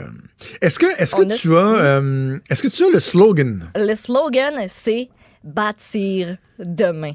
Rassembler pour bâtir demain partout et pour tous. Ça, c'est l'espèce de version longue là, que j'ai sur le site web. Euh, donc, elle a comme cinq... Attends, attends, excuse, excuse, excuse, excuse. Bâtir demain. Parce que moi, dans ma tête, ça fait Bâtir demain. bâtir demain parce qu'aujourd'hui, on est trop occupé. Ça fait le, le- futur, on regarde vers l'avenir. Non, non, non, mais attends, attends. Peinturer le patio demain parce qu'aujourd'hui, ça me tente pas. tu comprends? tu le vois de même, Bâtir demain, j'ai l'impression qu'on On remet quelque chose à demain.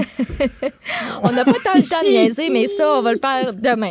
C'est comme la procrastination. Bâtir aujourd'hui, pas tant, ça me tente pas. Mais demain, ah, reviens me voir, ça se peut que j'ai plus de, dispo- Ouais. de, de- de disposition. Mettons, ça aurait pu être bâtir aujourd'hui pour un meilleur demain. Bâtir le beau? demain. Le Bâtir de- le demain pour le meilleur au- d'aujourd'hui. Ah, C'est pas évident de trouver un slogan. Non, il n'y a pas si. Bâtir demain, je trouve ça bien correct. C'est short and sweet. Il y a cinq grands axes qui sont prioritaires, dit-elle. on veut un parti qui est rassembleur.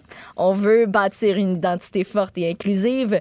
Euh, il y a le point demain, un projet de société pour l'avenir. Partout, c'est des régions prospères. Pour tous, une chance égale pour tous. Donc euh, voilà, euh, voilà pour Dominique Anglade. Il y a une analyse politique d'ailleurs qui avait sorti en exclusivité ce matin. Salut, bonjour, ces cinq axes-là. C'est moi. Salut, bonjour. J'avais parce que euh, j'avais j'avais parlé à certaines sources qui me disaient ouais, il va y avoir cinq axes. Et il y en a une qui est quand même assez intér- intéressante, c'est tout ce qui touche l'économie, mais ils vont le relier à l'environnement. C'est donc di- dire oui, on veut parler d'environnement Ouais. comme tout le monde, mais que ce soit une source de, de, de prospérité, de développement économique, d'arrêter de, de voir l'amélioration de notre, notre bilan environnemental comme étant un facteur de perte d'emploi, par exemple, dans les régions. Première chose. Deuxième chose, les régions, tu l'as mentionné, encore là, c'est une réponse à ceux qui disent que c'est une députée montréalaise qui connaît pas les régions. Et l'autre chose très intéressante, lorsqu'on parle d'identité, c'est là qu'on va rentrer le nationalisme dont tout le monde veut parler. Et là, ça Voilà. va être intéressant parce que ce qu'on me dit, moi, c'est que, un peu comme il a commencé à le faire, l'assistant Robert Bourassa, la semaine dernière, Dominique Anglade qui va s'éloigner tranquillement pas vite de la notion du multiculturalisme qui est propre au Parti libéral du Québec d'aller plus vers l'interculturalisme. Donc, oui, définir notre identité, la défendre tout en étant accueillant euh, envers euh, les, euh, les autres cultures. Et de ce que je comprends, elle va même proposer que ce soit enchâssé dans une politique publique. Là. Pas juste de le dire, qu'il y a un, un statement, si on veut, fort euh, à ce niveau-là. Donc, Dominique Anglade, euh, c'est cinq axes de, de, de cinq axes qu'elle propose, mais elle propose une discussion avec les militants. Voilà, elle veut que tout le monde se sente Voilà. impliqué, euh, une vie active de militants, militantes, que ce soit renouvelé comme expérience. Puis tout ça, ça survient aujourd'hui particulièrement, juste avant le congrès, euh, le conseil général en fait du Parti libéral euh, de Sherbrooke auquel Oui. tu participeras. Ben, tu Absolument. participeras, tu y seras. Euh, puis ce sera le déclenchement officiel de la course à la chefferie. Donc, on s'attend à ce que demain, Alexandre Cusson, anciennement l'Union des municipalités du Québec, présente lui aussi sa candidature. Il y a d'ailleurs Lise Thériault qui, euh, qui a dit, ben si il se présente, si, comme si on ne savait pas déjà qu'il allait se présenter. Euh, S'il se présente, elle le supporte. Elle qui a eu affaire euh, pas mal à lui, puis elle l'a découvert à travers ses fonctions de, de Ben. ministre. Euh, puis ben, ben optimiste de le, de le voir occuper cette fonction-là. Mais je te dis, là, si demain Alexandre Cusson arrive, puis c'est ce que tout le monde va vérifier, l'arrivée d'Alexandre Cusson, Ouais. s'il arrive flanqué de Marois Risky Lise Thériault, that's it, Euh, voilà. Ça va faire pouette, pouette, pouette. Là. sais, ça prend une démonstration de force des gens des régions, des jeunes, d'autres députés, des anciens députés. Ça va prendre quelque chose. Écoute, on va être aux aguets. Là. Et moi, je vais, je vais être là demain euh, et dimanche. J'ai tellement... Tu sais, je travaille en fin de semaine. J'ai pas de week-end. Je travaille samedi, dimanche. Je vais, je vais me lever à 5 heures demain matin pour partir sur Sherbrooke. Mais c'est probablement ce que j'aime le plus faire dans ma job, c'est d'aller faire Ben oui. du patinage dans les corridors, de ramasser des, des- des belette. militants qui viennent te voir, là, tu sais, mettons, on va me dire, ah, je t'écoute à la joute, des fois, t'es sévère avec nous autres, puis je te cacherai pas qu'au Parti libéral du Québec, c'est l'endroit où je, je connais déjà le plus de, de, de, de militants, de Surtout, bénévoles, parce que j'ai été longtemps dans ce parti-là. Et là, tu sais, de recueillir les confidences, puis après ça, d'être capable de- d'avoir un feeling, là, tu sais, prendre le pouls, c'est pas juste de patiner pour patiner. C'est qu'après ça, dans, dans, dans, mon rôle d'analyste, c'est ça, ça te donne une bonne idée Mm. là, de, de, de certaines tangentes. Donc euh, voilà, bâtir demain, parce qu'aujourd'hui, on n'a pas le temps. Moi, je pense que c'est ça la suite euh, logique. Donc, on va suivre ça, Dominique Anglade, euh, Alexandre Cusson pendant le week-end. Euh, allons ailleurs dans l'actualité. C'est quoi cette histoire d'une espèce d'instra- d'Instagram qui fait quoi? La, la promotion de la strangulation, c'est... J'ai pas lu l'article, mais Ouais. juste à lire le titre, j'étais profondément ébranlé. Ah, c'est weird. Euh, te rappelles-tu euh, du Momo Challenge? Tu sais, cette espèce de figure super Ouais, épeurante ouais, ouais, qui commandait là. à des internautes de faire euh, des défis pas de bon sens jusqu'à même aller jusqu'à suicider. Là, c'est, c'est arrivé un petit peu partout dans le monde. Il y a, il y a eu des cas qui ont été rapportés de, de trucs assez intenses. Ben là, c'est le Nouvelliste qui rapporte ça ce matin. Donc, c'est un compte Instagram qui était suivi par à peu près 1200 abonnés. La majorité, ce serait des adolescents du centre de la Mauricie. On encourageait les jeunes à se filmer en train de commettre des actes de strangulation notamment ou encore d'automuti- d'automutilation ou encore à se jeter d'un ou devant un véhicule en marche. C'est complètement débile. Euh, en collaboration avec la Sûreté du Québec et le CIUS, euh, on met en place des mesures préventives. Euh, C'est ce qu'a dit Denis Lemaire, qui est directeur général de la Commission scolaire de l'énergie. On sait qui a créé le compte. Ce sont des jeunes de Shawinigan. Ben, on sait. Ce, sont des jeunes de Shawinigan qui auraient créé ce compte-là parce qu'il faut savoir qu'il y a un dossier qui a été ouvert par le poste de la Sûreté du Québec de Shawinigan. Il y a une enquête qui est en cours.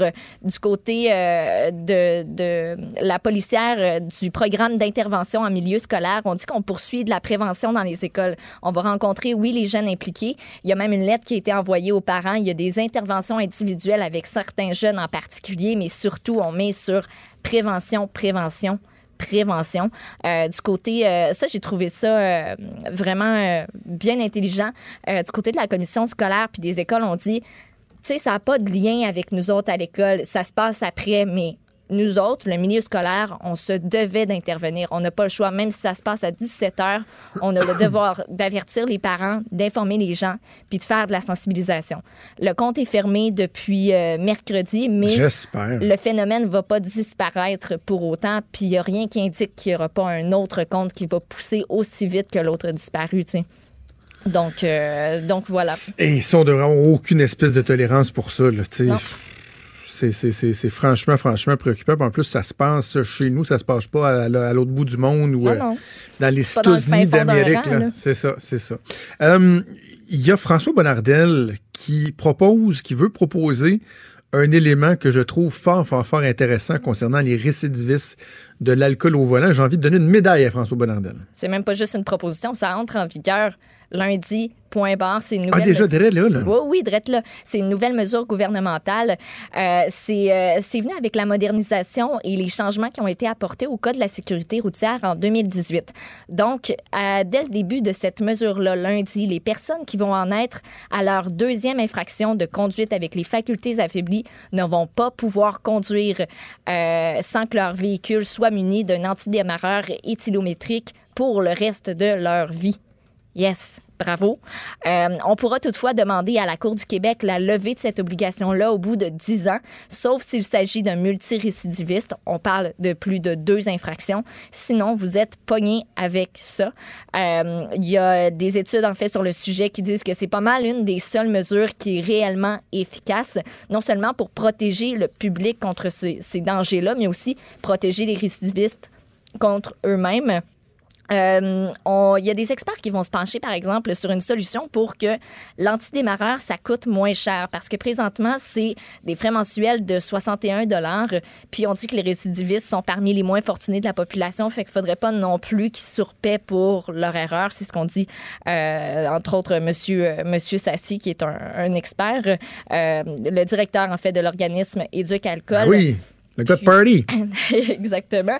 Et euh, les statistiques, euh, je finis en vous disant que de 2013 à 2017, les accidents qui ont été dus à l'alcool ont causé en moyenne chaque année 100 décès, ont fait 220 blessés graves, 1800 blessés légers. Moi, le complément à cette, euh, cette annonce-là, à cette initiative-là, là, serait de dire première récidive, c'est euh, l'alcotest, l'antidémarreur à vie. Troisième récidive, ben, en fait, deuxième récidive, donc c'est la troisième fois que tu t'es pogné, Ouais. t'as plus le droit de conduire à vie. On, on arrête ça là. T'sais, fait que si tu restes à une récidive, ben écoute, ta conséquence, c'est que tu vas avoir l'antidémarreur à vie. Si tu recommences, t'as juste plus le droit de chauffer. Si tu comprends pas, t'es rentre dedans. là. Je trouve que c'est, on, on peut Mais déjà, tellement ça, pas bon niaiser avec ça. Euh, OK, en terminant, parler de, de, de la SQDC. Je, je me Hey, questionne ouais. beaucoup sur nos, nos projets de société.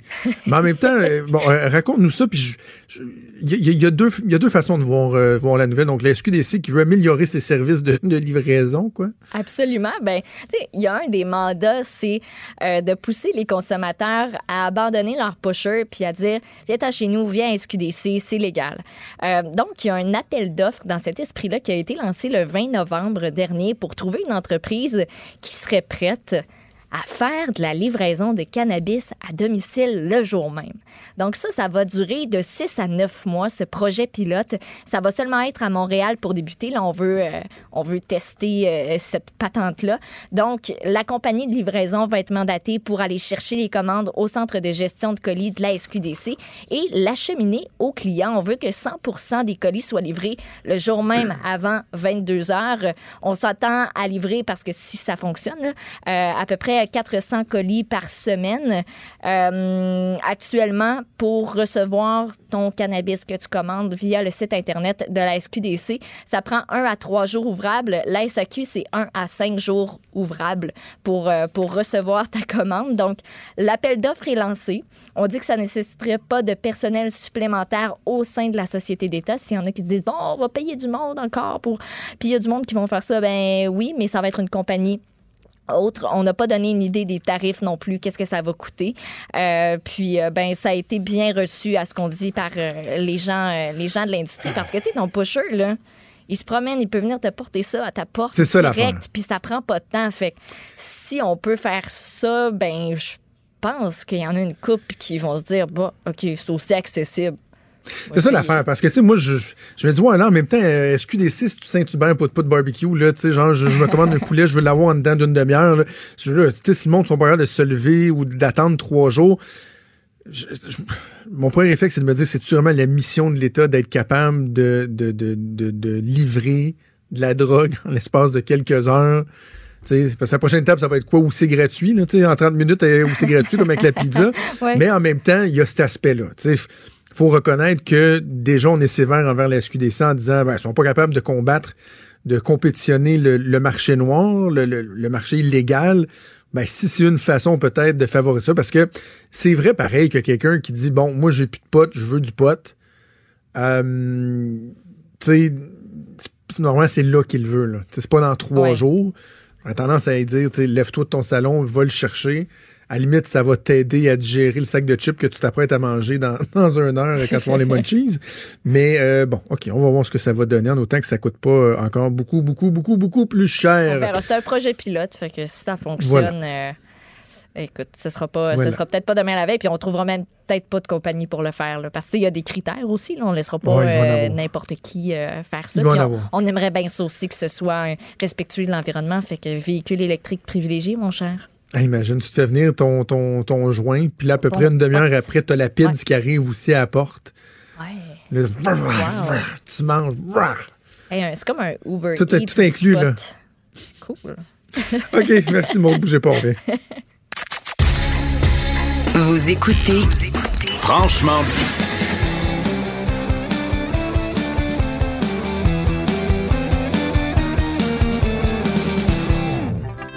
Chronique disque dur de Stéphane Plante. Salut Stéphane. Salut Jonathan. Bon, OK. Là, euh, on, va planter le décor. Là. Coldplay, OK? Tout à fait. Euh, c'est un groupe que j'ai adoré, que j'ai adoré il y, a, il y a longtemps. J'ai tellement aimé leurs deux, leurs deux premiers albums. J'étais un fan, mais c'est devenu un groupe qui, de par certaines prises de position, puis aussi une, certaine incapacité à se renouveler, a fini par me taper un peu ses ah nerfs. Et là, je sais pas pourquoi, j'ai comme l'impression que ce que tu vas me dire va comme accentuer ce sentiment-là. Ben, écoutez, on peut. Euh, tout d'abord, c'est aujourd'hui que leur nouvel album, Everyday Life, euh, est en magasin, sort et disponible. Mais on annonce qu'il n'y aura pas de tournée pour faire la promotion de cet album-là parce que le groupe euh, ne veut pas faire de spectacle, ben, du moins de tournée, tant que ça va avoir un impact négatif sur l'environnement.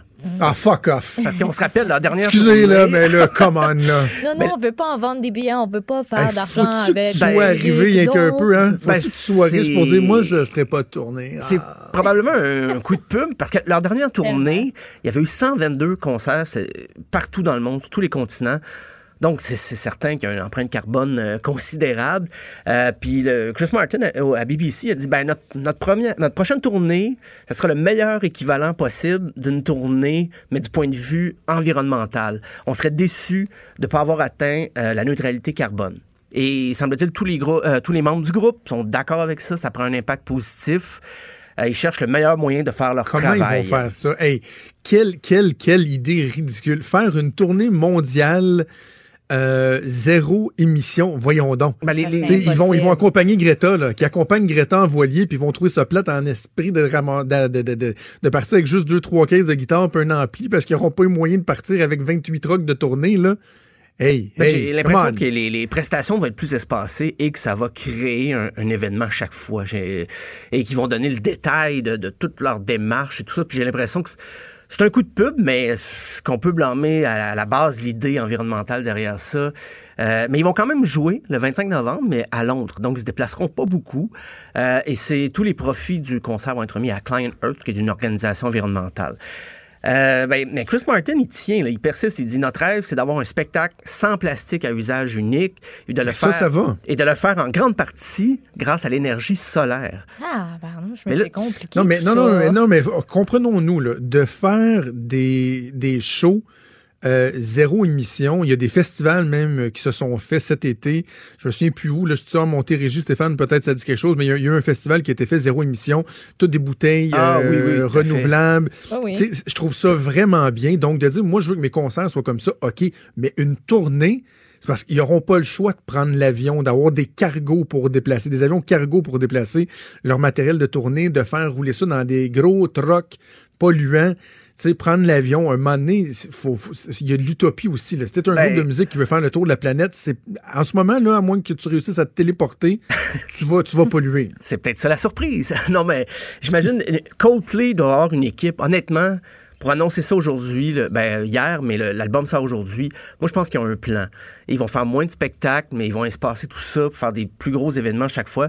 Et tu parles des, des festivals. Ça crée une demande. Ouais, c'est exactement. ça crée une S'ils sont en show à telle place, à tel moment, euh, je sais pas quand est-ce qu'il va y avoir un autre spectacle ou si ça va être aussi proche de chez nous, euh, je me dépêche, je vais y aller, je vais payer le gros prix. Ben, c'est ça, donc c'est marketing. Ben, c'est là que j'en ai. C'est que c'est pas la vertu, ben c'est pas les bonnes intentions, c'est du marketing. Mais ça crée une demande et ça va donner bonne conscience aux gens qui vont voir le show.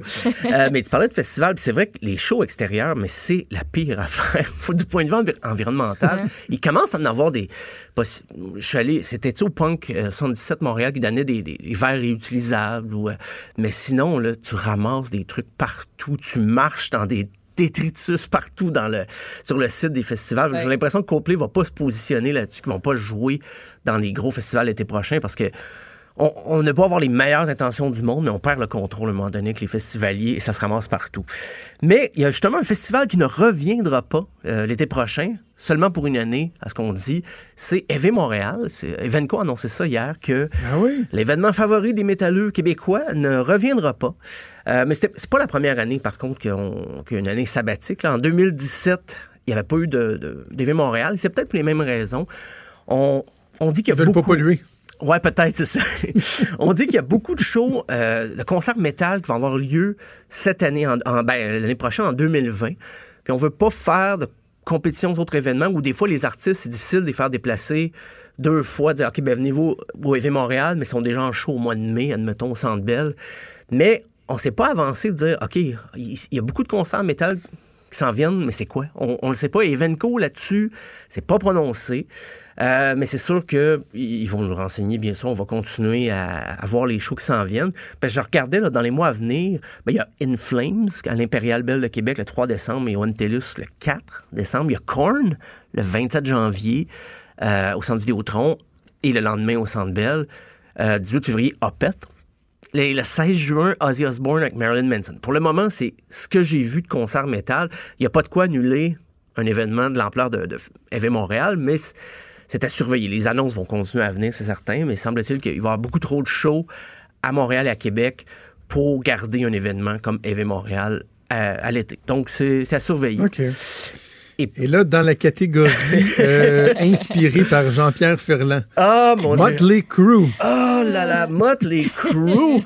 Euh, et, je sais même pas par où commencer cette nouvelle-là. Eux, ils ont été inspirés par leur documentaire sur, euh, sur Netflix qui a connu un énorme succès. Ah oui, ben de, Ça a dû leur donner un petit coup de pied. Euh, là, je, je parlais de métal, mais je vais descendre d'un cran dans le plus air, air metal, hard rock un peu. Motley Crue qui reviennent pour une tournée en 2020. Et je sais pas si vous vous souvenez, les quatre gars avaient signé un contrat en décembre, en décembre 2015, comme quoi ils n'avaient pas le droit de revenir ensemble pour une tournée ou quoi, quoi que ce soit d'autre. Euh, ils avaient même donné un ultime concert. Ils avaient célébré les 35 ans de leur carrière. Ils finissaient ça à Hollywood, sur le Sunset Boulevard. Euh, ben, il y en avait plusieurs pour dire à l'époque c'était un peu n'importe quoi. Mais euh, écoute, ils vont revenir, mais pas, euh, pas dans un petit circuit. Ils vont faire une grosse tournée avec Poison et Def Leppard. Les années 80. Le spray net à l'honneur, mes amis. Euh, je sais pas si l'ambiance dans, les loges va être comme c'était dans les années 80 qu'on on a pu voir dans The Dirt. Euh, mais justement, The Dirt, c'est parce que les gars de Motley Crue, ils ont supervisé un petit peu le tournage, ont donné des conseils et ah, ils ont recommencé un peu à être amis sur le plateau du film, plateau de tournage du film. Et puis là, ben, chemin faisant, ils ont trouvé que ben, c'était le fun, des fois, de, se voir jouer comme ça, mais pourquoi pas jouer soi-même?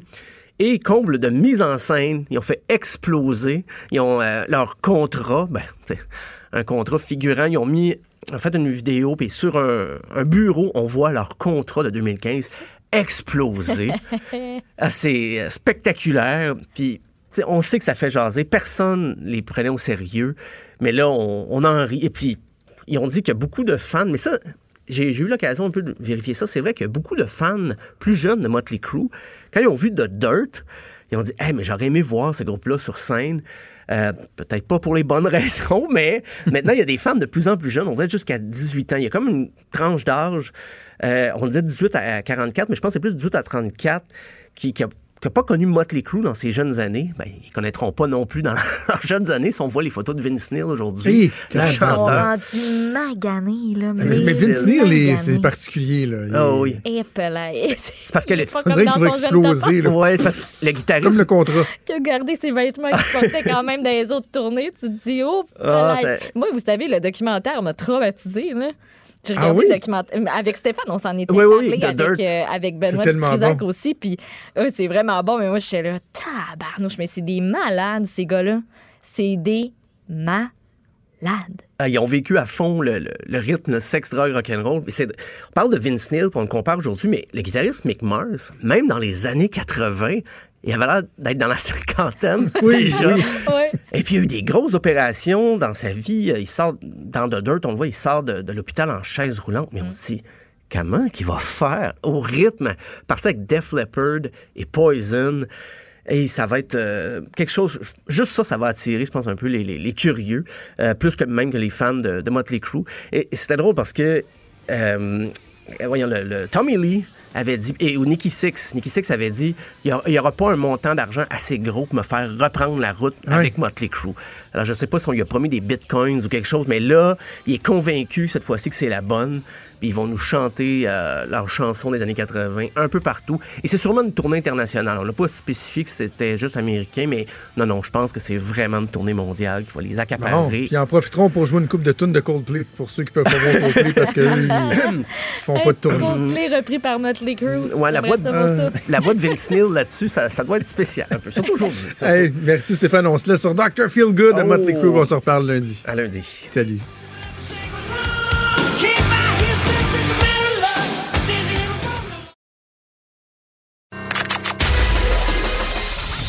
Des débats, des commentaires, des opinions.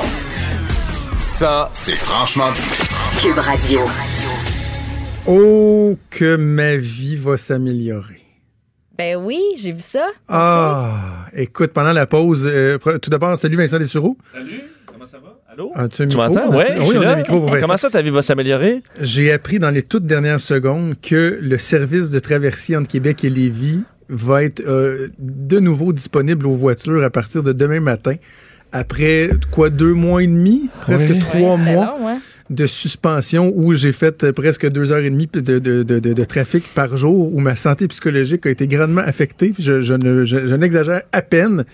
Je vais pouvoir recommencer à prendre le traversier. Mon Dieu, que je suis heureux. Bon. Bravo. Ben, en plus, Euh, attends pour l'hiver, tu vas pouvoir passer à travers les glaces. Le paysage est beau Voilà. quand même l'hiver en bateau. Voilà, voilà. Tu débarques ton Eh, auto ou tu es tendu blasé puis tu restes dedans? Non, je travaille. Non, non, je travaille. C'est, c'est, c'est, c'est- le- là est le point parce que c'est pas beaucoup moins long.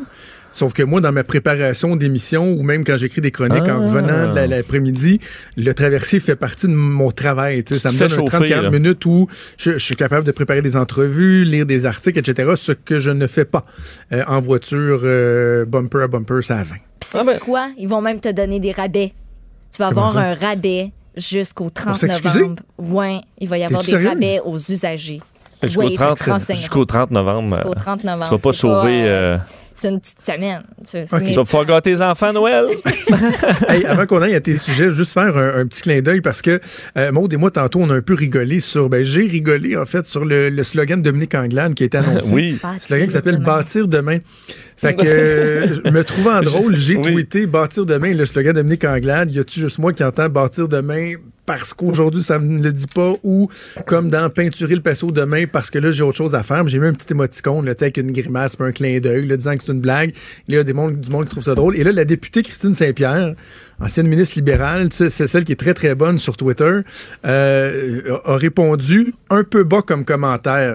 Ah, bah, Là, je, suis en train de lui répondre. Ah, Madame Saint-Pierre, le petit, et là, je mets l'émoticône en question, est un symbole assez largement reconnu pour illustrer une blague ou un propos loufoque. On appelle ça de l'humour. Elle te fait dire t'es pas drôle, Joe Trudeau. c'est très bas ce que tu as fait. Vraiment bas. Bâtir Chien. demain.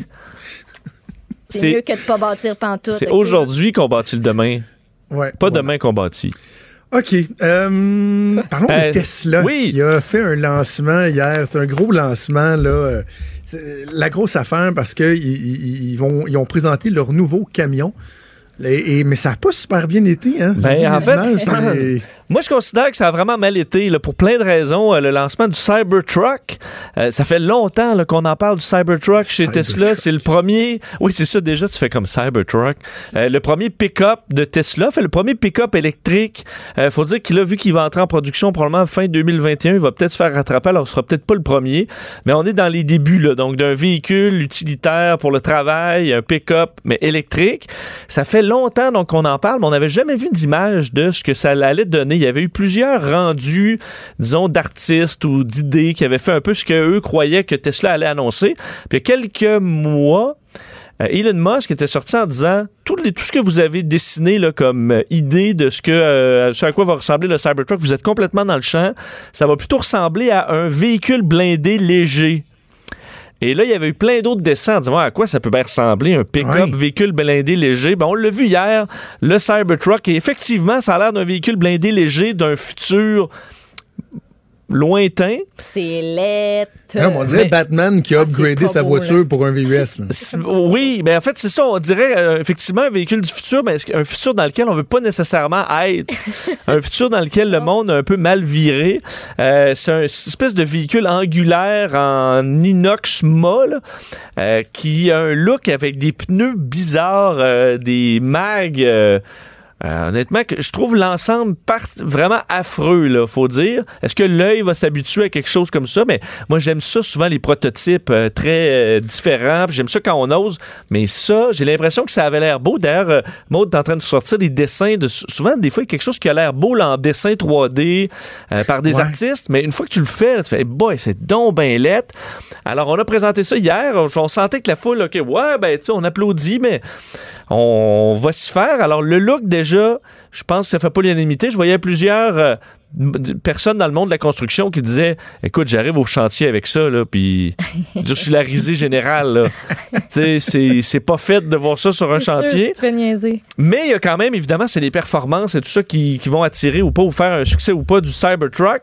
Et ça, le Tesla dévo- en fait, promettait des performances au-delà du F-150, donc comme euh, référence dans le monde du pick-up. Et ce qu'on dit donc, 6 places. 1,5 tonnes que tu peux mettre dans le, cargo, ce qui est quand même un peu plus effectivement que le F-150. Capable de tracter 7 tonnes, alors c'est un peu plus. Là où c'est beaucoup plus, c'est l'accélération. 0-100 en 3 secondes. Donc, tu te retrouves, écoute, ton pick-up accélère comme une Ferrari. Là. Ça, c'est quand même ça, C'est impressionnant. important quand tu as besoin de te rendre au chantier. Là. Wow! Oui, tu peux faire des burns là, euh, pour impressionner tes collègues qui rient de toi. Mais, euh, et le prix en américain, évidemment, le premier modèle, 40 000 400 km d'autonomie. Et ça va, le modèle haut de gamme, 70 000 800 km euh, d'autonomie. Et là où ça, il y avait une, une curiosité, c'est qu'on disait que c'est blindé, là, ou vraiment fait solide, ce truck-là. Et on a voulu faire la démonstration hier. On a commencé par les portes qui sont en acier inoxydable ultra résistant. Alors là, il y a un gars qui arrive, qui prend une masse, qui donne un coup dans la porte, dans une porte de pick-up régulier. C'est évidemment, ça bosse. Après ça, donne un coup dans la porte du Tesla. Écoute, honnêtement, ça résiste à un coup de masse. Ça, pour un chantier, tu dis ça peut être utile quand même, là, pour éviter les, les dommages. Et là, ensuite, on passe aux, aux fenêtres, aux vitres. Et là, vous avez peut-être vu cette scène-là qui fait le tour du monde aujourd'hui. Mais Oui. il y a un gars qui prend une espèce de boule, genre de boule de billard, et euh, sous les commandes d'Elon Musk, demande de la lancer Ouais, sur la vitre. shoot! Et la vitre casse. Je vais vous faire Ah oui. entendre. Fait pas seulement la première vitre, mais les deux vitres cassent. Je vous fais entendre cet extrait-là d'un malaise et du. On essaie de rire, mais tu dis, OK, là, on vient de chier ça big time. Well, maybe that was a little too hard. It didn't go through. so that's a, that's a plus side. Let's try the right. Try that one, really? Okay. Sure. Oh man, it didn't go through. Alors, il, euh, se- il se réjouit du fait que ça n'a pas passé Hey, dans la vitre, mais la vitre qui, qui pète, là, on s'entend. Là. C'est ça. la- on s- mais il a raison que la, la- la- la balle en question n'est pas passée au travers de la vitre, mais c'est que là, après, tu te retrouves à devoir faire ton annonce devant un pick-up déjà tout brisé, là, avec deux vitres cassées. Là, il est devant son truck à vanter les mérites, à quel point c'est fait solide, mais il y a deux, deux vitres cassées. Alors, on s'entend, c'est difficile à comprendre qu'il n'ait pas fait autant de tests, pour tu dis, on va essayer d'être pour que les gens comprennent, Ouais. là, ils n'ont pas pris comme un AK-47 puis ils ont tiré dans. Ça- ça- C'est une genre de boule de pétanque. C'est ça. Le gars pitch, mais il est, il est comme à trois pieds. Là. Il n'a pas le temps de prendre la vélocité, rien. Il fait juste faire comme. Pow! à la limite, il joue, il joue aux poches. tu sais. Ouais, mais on il joue aux s'entend que, ouais, mais euh, on mais- que ta vitre de, de- ta vitre de voiture, elle aurait brisé, là. Oui, oui, oui, Avec cet impact-là. Même, même si ça n'avait pas brisé, c'était pas une démonstration exceptionnelle de Non. à quel point c'est résistant. là, Surtout qu'il dit que ça résiste à des balles de cal- puis là, pistolet de calibre 9 mm. Mais là, on s'entend, moi, être dans le char, là, je me sens pas. Euh, Pas en si on me tire dessus, je me sens pas en sécurité nécessairement. Mais la bonne nouvelle, c'est que si quelqu'un sort son gun, tu peux te pousser et accélérer de 0 à 100 en 3 Ça, secondes. ça, ça, c'est très vrai. Mais euh, alors, est-ce que. Et, mais il faut dire, il y a des fois des lancements dans l'histoire qui ont mal tourné, puis ça, ça est devenu un succès. faut pas nécessairement juger euh, que au lancement hier.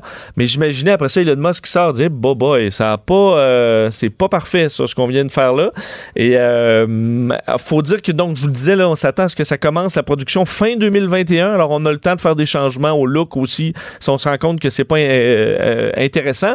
Et je voyais des analystes, là, experts dans le milieu des voitures qui disaient euh, ça risque pas de plaire effectivement aux amateurs de pick-up, mais peut-être euh, aux amateurs là, de technologie euh, et d'autres choses qui pourraient normalement pas aller vers des pick-up, mais qui vont peut-être acheter un Cybertruck. Alors, il faudra. euh, Ok. Vous accumulerez vos dollars pour ça. Bon, parle-moi de la musique qui est un langage universel. Oui, parce qu'on parlait de vous parliez de musique tantôt et euh, euh, étude très intéressante en ethnomusicologie. Je connaissais pas cette euh, forme de science, euh, qui euh, vient du, du laboratoire musical de Harvard, qui a étudié pendant, fait dans les dernières années, c'est-à-dire l'étude a été publiée dans le, le journal Science dans les dernières heures, la musique, mais de toutes les cultures, fait de 315 cultures du- de la grandeur du monde, donc autant de certaines tribus que des grandes sociétés du monde, pour prendre des échantillons de leur musique. D'ailleurs, ils ont pris, parce qu'ils disent c'est facile d'aller trouver des, de la- des chansons sur Spotify, mais trouver des vieux, des vieilles chansons celtiques euh, d'il y a 300 ans, ça a été un travail de moine d'aller chercher tout ça et de documenter les chansons avec des, euh, ben, des traductions, des descriptions provenant d'un peu partout à travers le monde. Alors, ils ont monté une base de données là-dedans pour analyser les chansons, pour se rendre compte que euh, ben, de toute société, en fait, la musique, on se rend compte que c'est humain c'est pas culturel. Parce que les rythmes euh, et les chansons, ultimement, la mécanique, même si on parle de choses différentes, la mécanique se ressemble beaucoup, les mélodies se ressemblent beaucoup, particulièrement les chansons de danse, ou peu importe la culture. euh, ça se ressemble, et les comptines pour enfants. Alors, peu importe, tu te trouves en Afrique, dans une tribu, euh, dans une grande ville américaine, les, Ben oui. les comptines, tu les, même si c'est un langage que tu comprends zéro, tu vas être capable de voir que c'est une comptine, de comprendre, et si tu l'as fait écouter à ton enfant, elle devrait avoir un effet parce que ça a été fait dans ce sens-là. Ben, tu sais, ouais, euh, oui, mais j'imagine mal une comptine euh, cantonaise qui commence par ben- comme du death metal, mettons. là. Tu sais, Il y a quelque chose de Non, mais quelque chose de logique aussi dans cette continuité-là. là. Oui, mais attends, là, je comprends là, ce que tu me dis, mais Harvard n'a pas juste dit, ah, dès qu'une chanson est murmurée, là, c'est une, que les, les sonorités, les mélodies, c'est, euh, ça va ressembler, ça va se ressembler, mais on sait pas parler là entre les sociétés, tu comprends? Alors on veut dire, notre, notre héritage musical est pas vraiment culturel, mais c'est plutôt, selon eux, relié à des facultés psychologiques sous-jacentes qui remontent à, ben, écoute, à très loin et qui nous fait euh, apprécier cette musique-là et certains rythmes qui nous semblent appropriés dans notre tête, parce qu'on n'explique pas vraiment encore pourquoi on aime la musique. là. C'est encore un peu un mystère de la science. Alors on comprend que ça vient de très loin et, de, et que c'est tout simplement humain et pas nécessairement culturel. OK, hey, avant qu'on se laisse, il nous reste deux petites minutes. Parle-moi d'un médecin chinois qui, euh, qui mérite une, une médaille. Écoute, comme tous les médecins. écoute, en fait. quelqu'un quelqu'un prend une balle pour euh, l'équipe là, euh, un- dans un, sur un vol entre la Chine et New York. En fait, de partance de New York vers Pékin. Un monsieur vers à peu près la sixième heure de vol qui euh, sa femme dit mon, mon, mon, mon mari qui a 70 ans est pas capable d'uriner. Et là, ça devient une crise parce qu'après 6 heures, OK. commence à avoir des problèmes, probablement dû à une euh, enflure de la prostate. Alors là, on demande s'il y a un médecin dans l'avion et tout ça. Euh, le médecin, finalement, se rend compte que le monsieur est en. Je veux dire, c'est dangereux, approche même de l'état de choc. Parce qu'à un moment donné, la, il peut- la vessie peut se rompre. Alors, il va faire une- un cathéter maison avec un tube de masque à oxygène, euh, une aiguille de euh, kit de premiers soins, des pailles en plastique et du, du, du, euh, du papier collant. Mais ça marche pas. À cause de la pression aussi, il faut dire, il y a moins de pression. euh, L'urine ne sort pas. Alors, pour éviter que le monsieur euh, écoute, décède ou carrément qu'on soit obligé de, de, de dérouter l'avion pour revenir Ouais. aux États-Unis, le médecin, Dr Zhang, 55 ans, a Qu'est-ce qu'il a fait? aspiré l'urine Non, non, non. dans sa bouche. Non, non. Que- non, attends, non, comme, mais non, wow, non, non. attends, Avec comment- les petites pailles. Au bout du. Ah ben, la- fait la- la- le, Avec la- la- le la tube, le du masque oxygène qui a réussi à mettre en cathéter, mais ça sortait pas. Alors, il a aspiré Non. l'urine pour ensuite. la- Il y a une vidéo de ça. J'ai vu la vidéo. Et pour recracher non. ensuite l'urine dans une bouteille, il a, Non. et il a fait ça pas juste un coup, là. Il a dû aspirer l'urine pendant près de 40 minutes Non. pour au total un litre. Ben, sa femme aurait pu le faire, Non, mais ça. non, non, non, non, non, non. Ben, J'avoue. euh, je- Parce que ça devait, ça devait étrangement ressembler à une ton fellation. mari. Non, non, mais le tube était quand même assez long, Le là. tube. Le tube était pas. euh, Non, Mais imagine, imaginais, toi? mais imagine, Jonathan, t'as- t'as- tu est-ce que tu laisserais l'homme mourir ou tu bois un litre de son urine? Tu sais ce qui est drôle, là? Quoi? Puis c'est qu'on va finir là-dessus. Mais tu sais, qu'à mettons, t'as une, mé- une méchante envie d'uriner, là. Oui. Tu sais, quand tu finis par pouvoir uriner, là, qu'est-ce que tu fais? T'es comme. Oh, Ah oui, ça. ah non, je pense que le monsieur se gardait une gêne. Comment, monsieur, encore un coup, ça fait tellement du bien.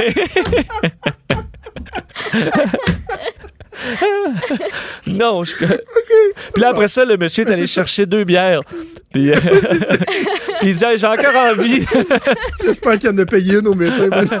J'espère. Puis un paparman. Wow, quel médecin dévoué. Hey, je pensais pas que tu t'en allais là. Ben non, je sais. Mais imagine tous les passagers. Tu dis merci Ah. parce que on- tu nous as empêchés de revirer de bord. Euh, sérieusement, ça prend le prix Nobel de médecine à cet homme. OK. Hey, Vincent, on va se reparler euh, quoi après Noël?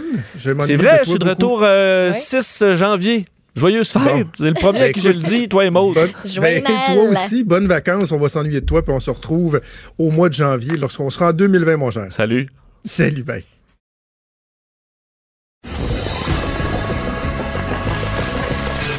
Franchement dit.